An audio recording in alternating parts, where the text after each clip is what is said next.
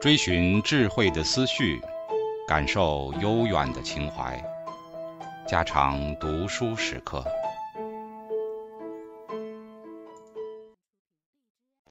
警告：慎入，非专业朗读，听后可能出现且不仅限于挺尸等严重不适，另切勿洗耳，以免污染水源。引发小猫、小狗中毒等严重生化事件。第十二章：地位、声望和社会支配。所有的动物都是平等的，不过有些动物比其他动物更加平等。乔治·奥威尔。我们生来就配备有一套用于争夺社会地位的神经系统。罗伯特·弗兰克。一九八五年。一九九六年，时任美国海军作战部长，出了点麻烦。他曾在公开场合佩戴 V 字勋章，但事实上他从未被授予过这个勋章，所以他不得不接受媒体的采访。后来，他对自己的假冒行为感到羞愧难当，最终自尽身亡。一年之后，加利福尼亚州圣何塞市的联邦法官也被卷入到类似的丑闻当中。一九六三年，一位名叫 w 沃 w 威尔的男孩在阿拉巴马州伯明翰市的黑人教堂不幸遇害。那是一场白人少年发起的种族侵袭，同时被炸死的还有另外四名黑人女孩。James Ware 谎称 Roger Ware 是他的弟弟，并借此在各种场合不停地表达他对正义的渴望。随后，James Ware 声名鹊起，社会地位不断上升，他甚至还差点被提升到高级法院任职。但是，谎言败露之后，他被迫辞去了上吊的委任状。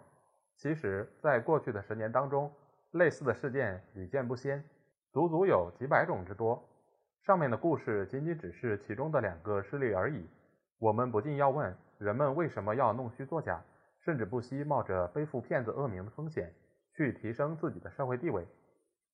在任何一个群体中，每个人都拥有不同的地位、声望、尊敬、荣誉、尊重和等级。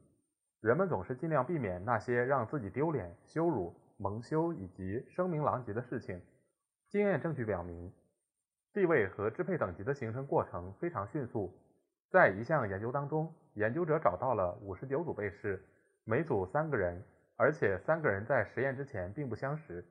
研究者发现，百分之五十的小组在一分钟之内就形成了明确的等级关系，另外百分之五十的小组也在五分钟之内形成了明确的等级关系。更为引人注目的是。小组成员在看到其他成员之后，即便他们一句话都没有说，马上就可以精确地估计出自己将来在这个小组中所处的地位。所以，如果要在人类身上寻找具有普遍性的动机，那么争取地位的动机肯定是其中一个。支配等级的形成过程，蟋蟀能够记住自己的战绩。如果一只蟋蟀经常获胜，那么它在后来的决斗中将会变得更具攻击性。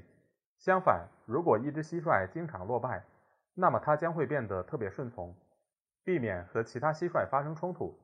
进化生物学家制作了一只无敌的蟋蟀模特，通过实验的方法证明了上述现象。如果一只蟋蟀被模特蟋蟀打败了，那么它在随后的决斗中遇到真正的蟋蟀时，往往更有可能再次败北。似乎每一只蟋蟀都能对自己和其他蟋蟀的战斗能力进行评估和比较。然后根据比较的结果来行事。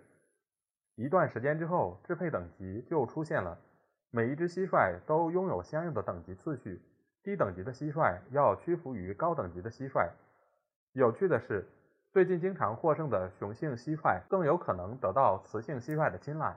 科学家认为这种现象可以被称之为马尔伯勒公爵效应。这个词出自于马尔伯勒公爵夫人在日记中对丈夫的描述。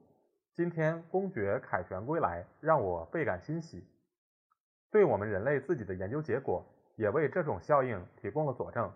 在一项对网球选手的调查当中，研究者发现，每到重大比赛的前夕，网球选手的睾丸激素水平要上升一倍；但是在赛事结束之后，输掉的选手的睾丸激素水平会迅速下降，而获胜的选手则继续保持了较高的睾丸激素水平。动物身上也存在类似的现象。啄序一词就来自于母鸡的行为。当母鸡刚刚碰面时，它们会经常打斗，但是一段时间之后，打斗现象慢慢减少了。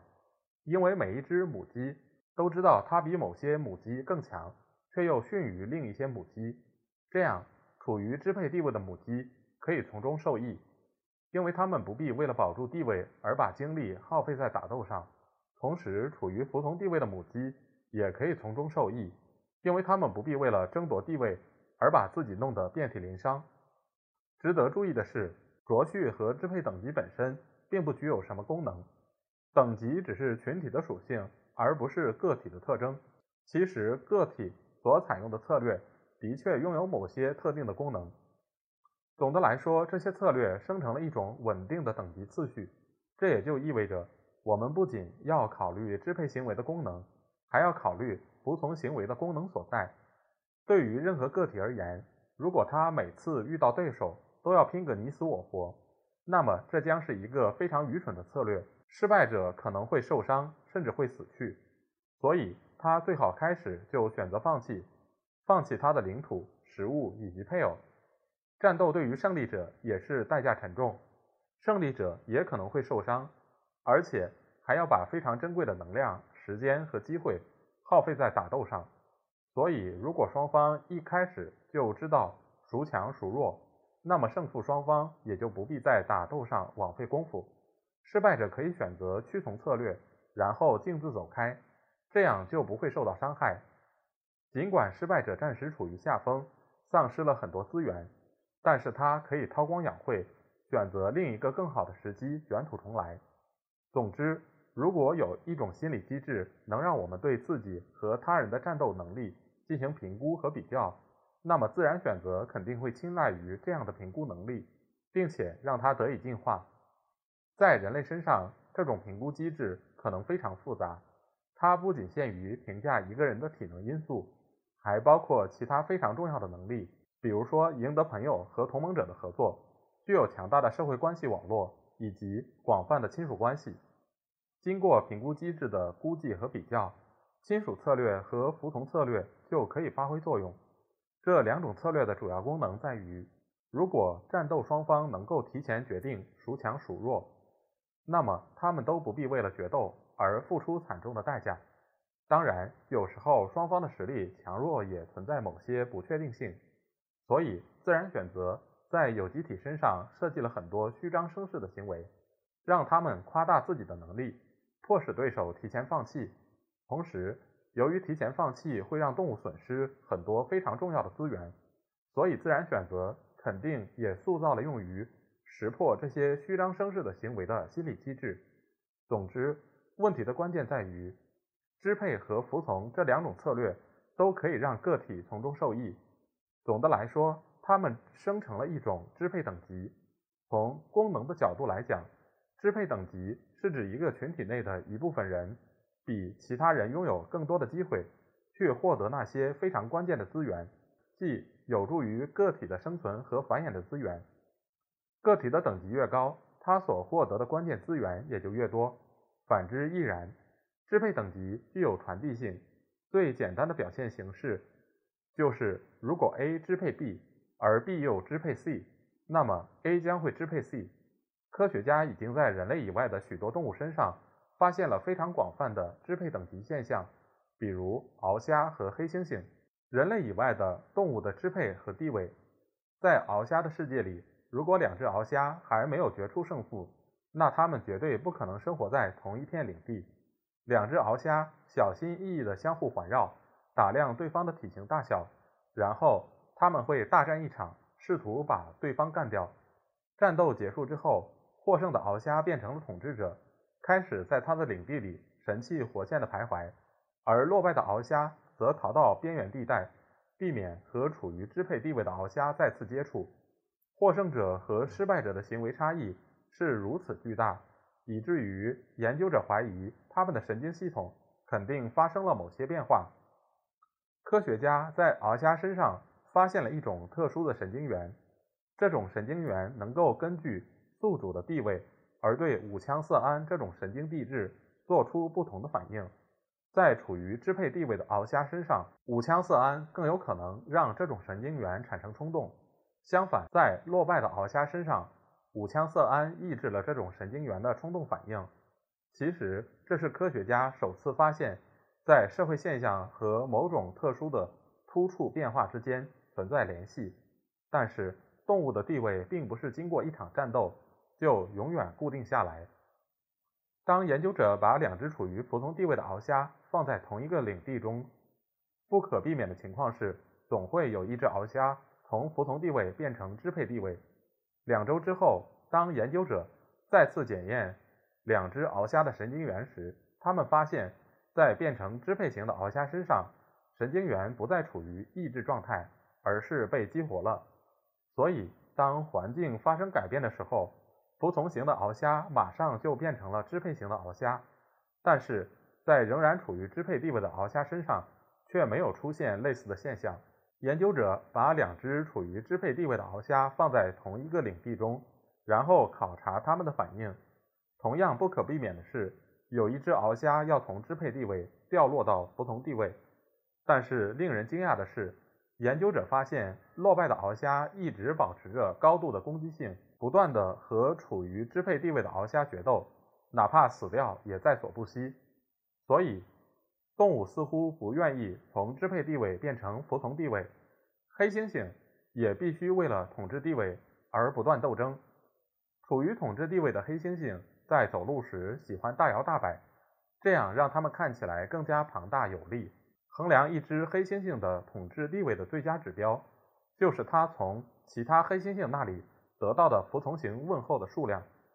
服从型的问候是指一连串短暂的呼呼的声音。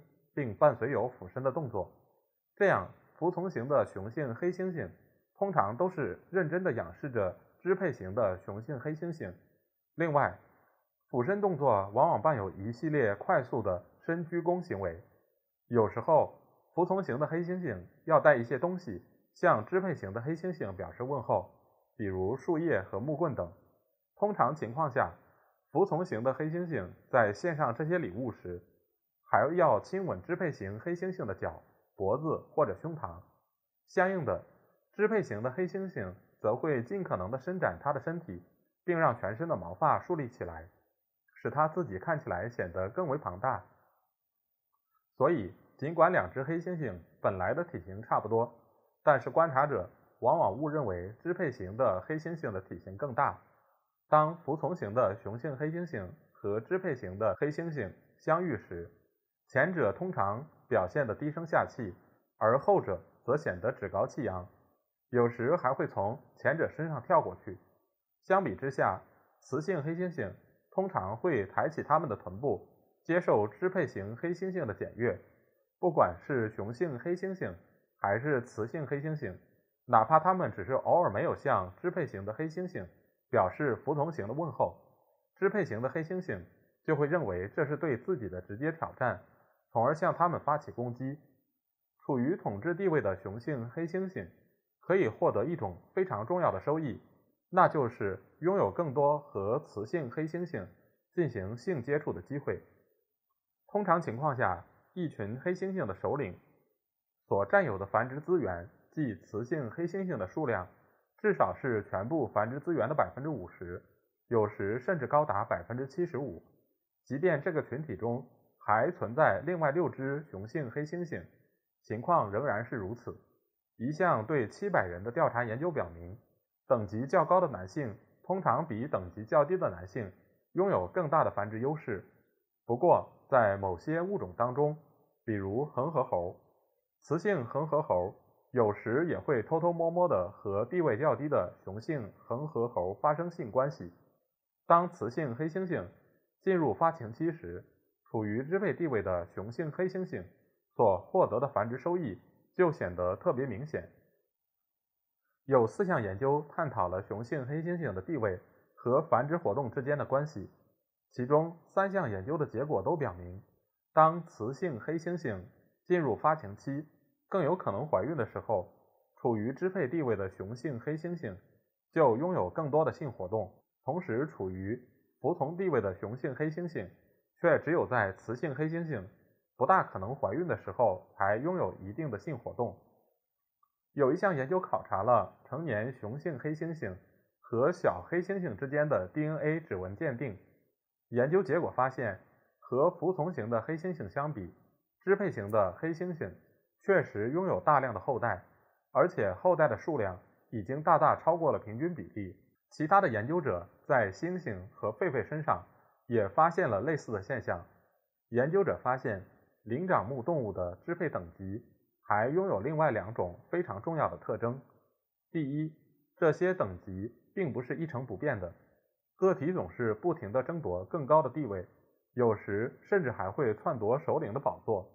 在某些情况下，被驱逐的雄性有可能重新夺回他们的支配地位。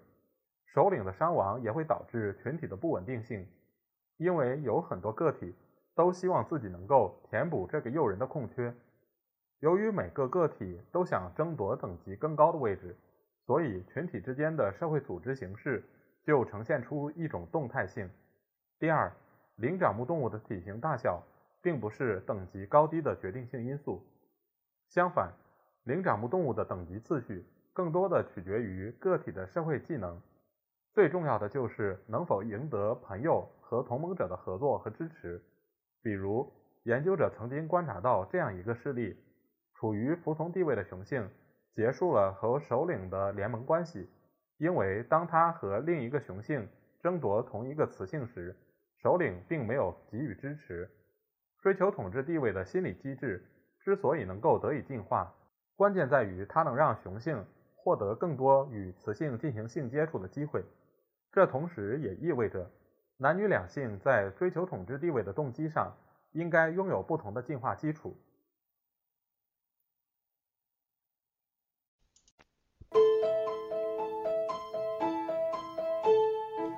家常读书制作，感谢您的收听。